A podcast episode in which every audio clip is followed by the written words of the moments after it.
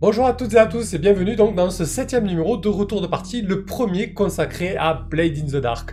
Pour rappel, Blade in the Dark est un jeu de John Harper qui est sorti il y a deux ou trois ans, un jeu qui a poussé un peu plus le concept de jeu propulsé par l'apocalypse en proposant des mécaniques un peu plus lourdes et je dirais un aspect très gamiste, très ludique, puisqu'il y a plusieurs phases avec presque des règles différentes selon les phases. Donc on a des mécaniques très présentes, beaucoup plus présentes dans un jeu propulsé par l'apocalypse classique. Alors euh, du coup, ben, je pense que c'est assez clivant, on aime ou on n'aime pas. Peut-être que ça permettra à certains qui préfèrent avoir plus de mécaniques présentes ou des jeux plus touffus de faire un pas vers ce genre de système, on verra bien. Quoi qu'il en soit, c'était un vrai plaisir de mener cette campagne, même si à l'heure où je vous parle, la campagne est toujours en cours, mais d'ici que je tourne tous les retours de partie à son sujet, elle sera terminée.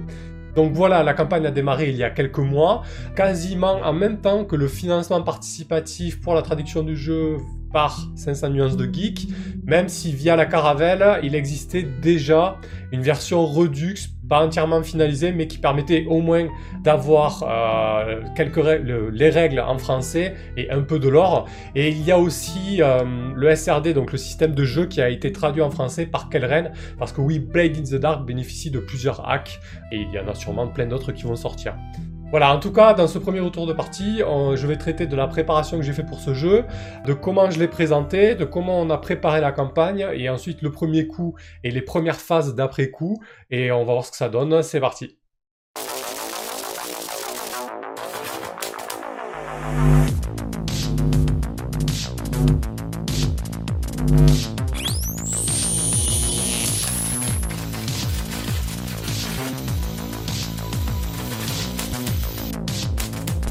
Alors, pour plus de clarté, j'ai décidé de scinder ce retour de partie consacré à Blade in the Dark en deux volets. Le premier sera consacré à la préparation de la partie, de la campagne, et le second au premier coup qui a été joué. Donc concernant la préparation de la partie, j'ai fait pas mal de choses sur Roll20. Les conseils que je vais vous donner sont applicables à Roll20, mais aussi pour une partie physique. Au lieu d'être de jeu virtuel, ben, il vous suffit d'imprimer euh, ce qu'il faut. Donc pour moi, euh, déjà avoir une belle carte de Duskwall est indispensable parce que du coup là, on rentre dans un jeu qui est quand même même s'il n'y a pas un lore qui fait 300, 400 pages, il fait bien ses 100, 150 pages et c'est assez fourni. Notamment, chaque district a environ une à deux pages de description. Et il y a aussi une très belle carte qui nous présente donc les districts de Doswall. Alors pourquoi s'en priver? Donc euh, pour moi c'est un bon support, ça permet notamment à la bande de positionner son repère, de positionner l'endroit où euh, évoluent les autres factions, l'endroit où le coup est réalisé, etc., etc. Si en plus de ça, vous pouvez préparer une aide de jeu sur chaque district, c'est encore mieux. Ensuite, les choses indispensables, euh, peut-être pas une aide de jeu sur chaque faction, par contre, dès la première, seconde partie, vous allez rapidement voir quelle faction va entrer en jeu. Donc là, à la limite, vous pouvez préparer des aides de jeu sur ces factions-là pour vos joueurs puisque ça va être des factions a priori récurrentes. Pour les autres, vous, je vous conseille quand même d'en garder une petite liste sous le coude pour savoir un petit peu qui fait quoi. Moi, je les avais classés par rang avec des liens directs sur lesquels je pouvais cliquer et voir tout de suite quelle faction faisait quoi, quel domaine, où elle était, etc. Et c'est vrai que quand on doit trouver un opposant ou euh, du grain à moudre pour la fiction en improvisant, hein, eh ben, ça permet d'avoir tout de suite un référentiel à ce niveau-là. En termes mécaniques, c'est aussi un jeu assez touffu. Et là, concrètement, je vous conseille de ne pas y aller les bras ballants ou sans filet. Enfin, moi, en tout cas, je me le sentais pas. Euh, sur Roll20, j'ai vraiment tout, tout répertorié au niveau des règles, en fait. J'ai découpé par catégorie euh, les règles sur les coups, les règles sur l'artisanat, les règles sur les temps morts, etc., etc. Des sections avec des dossiers et à chaque fois des petites aides de jeu avec la partie proprement dite. Donc vous pouvez faire comme ça si vous êtes sur table virtuelle. Sinon, si vous voulez faire moins ou si vous êtes sur table physique, vous aurez bien évidemment le livre à proximité, mais vous pouvez imprimer quelques aides de jeu qui pour moi sont indispensables, notamment euh, le tableau des jets d'action. Je m'explique. L'une des phases les plus importantes euh, dans le jeu, c'est le coup, mais aussi en dehors des coups, il se peut que vous ayez à jeter des dés d'action, a priori ça devrait arriver. Et il y a un tableau qui résume en fait la situation et surtout les débouchés des jets de dés. En fait, euh, dans Blade in the Dark, vous avez une position qui peut être contrôlée, risquée et désespérée. On fait le choix avant de jeter les dés. Et selon le résultat, il y a 4 résultats possibles. Ça peut aller de 1 à 3, 4, 5, 6 et plus de 6. Donc 2, 6, 3, 6. Voilà, c'est un critique dans ces cas-là. Donc ce tableau est vraiment très bien fait, vous avez trois catégories, donc avec contrôler, risquer, désespérer, avec à chaque fois les débouchés. Je vais vous lire un exemple. Par exemple, dans contrôler, sur 4 ou 5, vous hésitez, vous pouvez soit battre en retraite ou essayer une approche différente, soit le faire, mais en subissant une conséquence mineure, etc. Ou alors dans l'onglet désespéré, sur un 1-3, le pire se produit, vous subissez une blessure grave, une sérieuse complication, pour vous, concrètement, en tant que MJ sur ce jeu, ce tableau-là, ça va être votre premier référentiel. Au début, j'étais là, bon alors position contrôlée, risquée, il fait un 3, qu'est-ce que je peux faire, qu'est-ce que je peux proposer? Si vous voulez jouer le, jeu à fond et aller au bout de la mécanique et au bout du concept que le jeu propose, c'est-à-dire vraiment de l'action euh, mouvementée qui peut avoir plusieurs débouchés, il faut pas se passer de ça, pour moi. Ensuite, il y a aussi, comme autre aide de jeu euh, indispensable, c'est une liste de pactes avec le diable. Ben, le pacte avec le diable va permettre à vos joueurs d'avoir un dé supplémentaire, donc c'est quelque chose qu'ils vont demander assez régulièrement. Le jeu propose une liste succincte de pactes possibles, assez généraliste au final. Euh, libre à vous de vous contenter de cette liste qui est très bien, mais vous pouvez aussi en rajouter ou en rajouter au fil de la partie qui va peut-être mieux se goupiller avec le ton que vous allez proposer. Donc pour moi, voilà, une autre aide de jeu avec les pactes avec le diable est indispensable. Une aussi avec les conséquences et les blessures. Hein. Euh, voilà, là c'est un peu fouillis. Euh, il y a pas mal de choses, mais voilà, notamment les blessures. Euh, relire bien cet aspect-là. Du coup, quelles peuvent être les conséquences? Parce qu'elles sont multiples, ça peut être un effet réduit, une complication, une occasion perdue, une position qui empire, une blessure. Donc ça, pareil, si vous pouvez vous le préparer un petit peu, vous faire une petite synthèse, si vous avez le temps, bien évidemment c'est plutôt pas mal.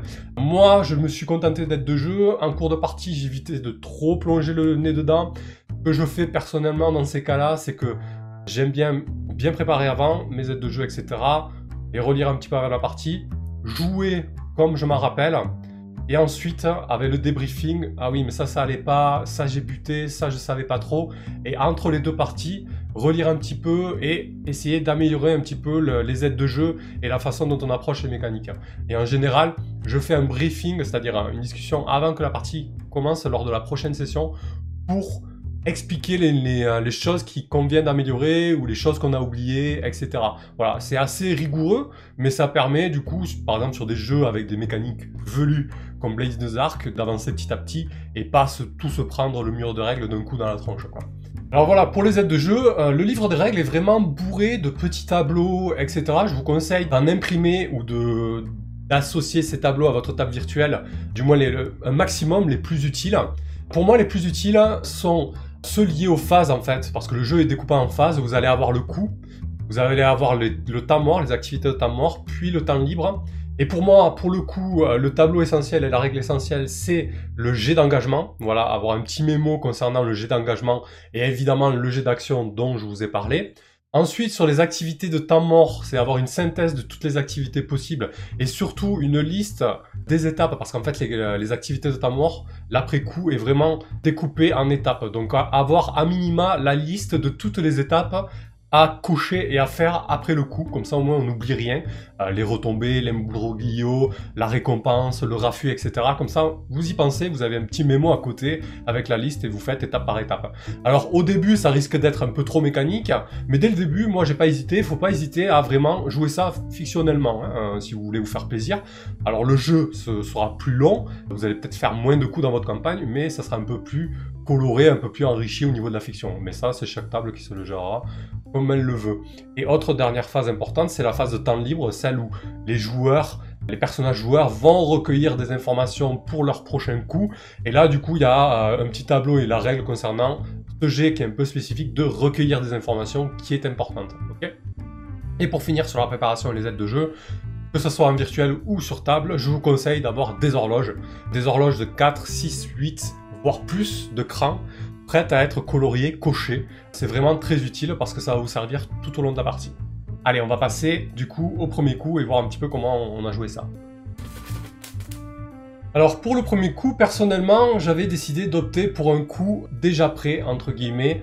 Sur Internet, on trouve pas mal de coups en une page, parce que finalement, un coup, c'est assez simple. Hein. C'est composé d'un employeur, un commanditaire, d'un objet, proprement parler. Alors, un objet, ça peut être une information, ça peut être euh, capturer quelqu'un, ça peut être capturer des marchandises, mener un cambriolage, ça va dépendre vraiment du concept de bande que vous allez jouer, et ensuite une complication. Alors, moi, le coup que j'avais trouvé sur Internet, en fait, ce que j'ai trouvé sympa, c'est qu'il avait trois propositions d'employeur, trois propositions de coûts à proprement parler, et trois propositions de complications. Donc c'était un simple cambriolage. Et du coup, lors de la première partie, ben, j'ai soumis aux joueurs ces propositions on l'a fait en live d'ailleurs, du coup ça leur a permis un petit peu de donner le temps de la partie et du coup qu'ils souhaitaient. Et finalement ce premier coup a pas mal guidé la suite des événements. Parce qu'ils avaient choisi de capturer le démon Setara, c'était l'objet du cambriolage. Et du coup vraiment ben, ce démon Setara les a poursuivis pendant, euh, pendant longtemps. Donc ça, ça peut être pas mal pour une première, voilà, de laisser plusieurs options aux joueurs pour leur permettre du coup de s'emparer vraiment de la partie, de la campagne pour ce premier coup.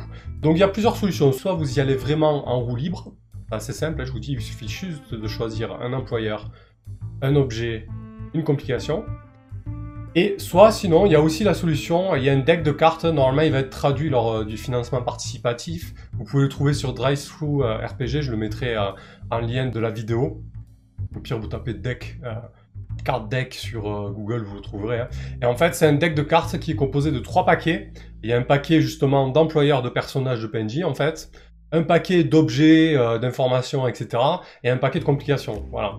Du coup, euh, en tirant quelques cartes au hasard comme ça, vous pouvez rapidement avoir de l'inspiration pour monter votre premier coup. Et d'ailleurs, moi, c'est ce que j'ai fait pour les coups suivants. Je me suis énormément servi des cartes pour essayer de trouver des complications, des PNJ supplémentaires, etc.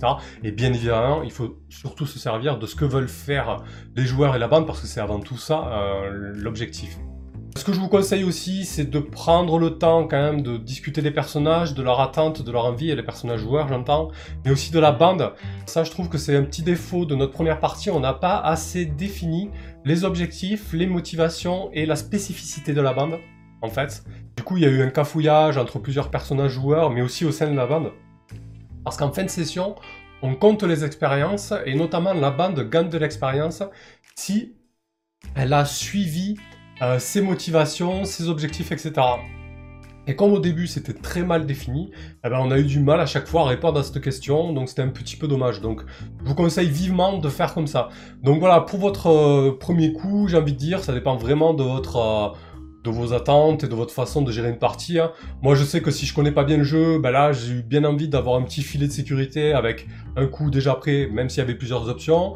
Mais vous pouvez très bien y aller en totale improvisation. C'est ce que j'ai fait par la suite quand j'étais plus à l'aise.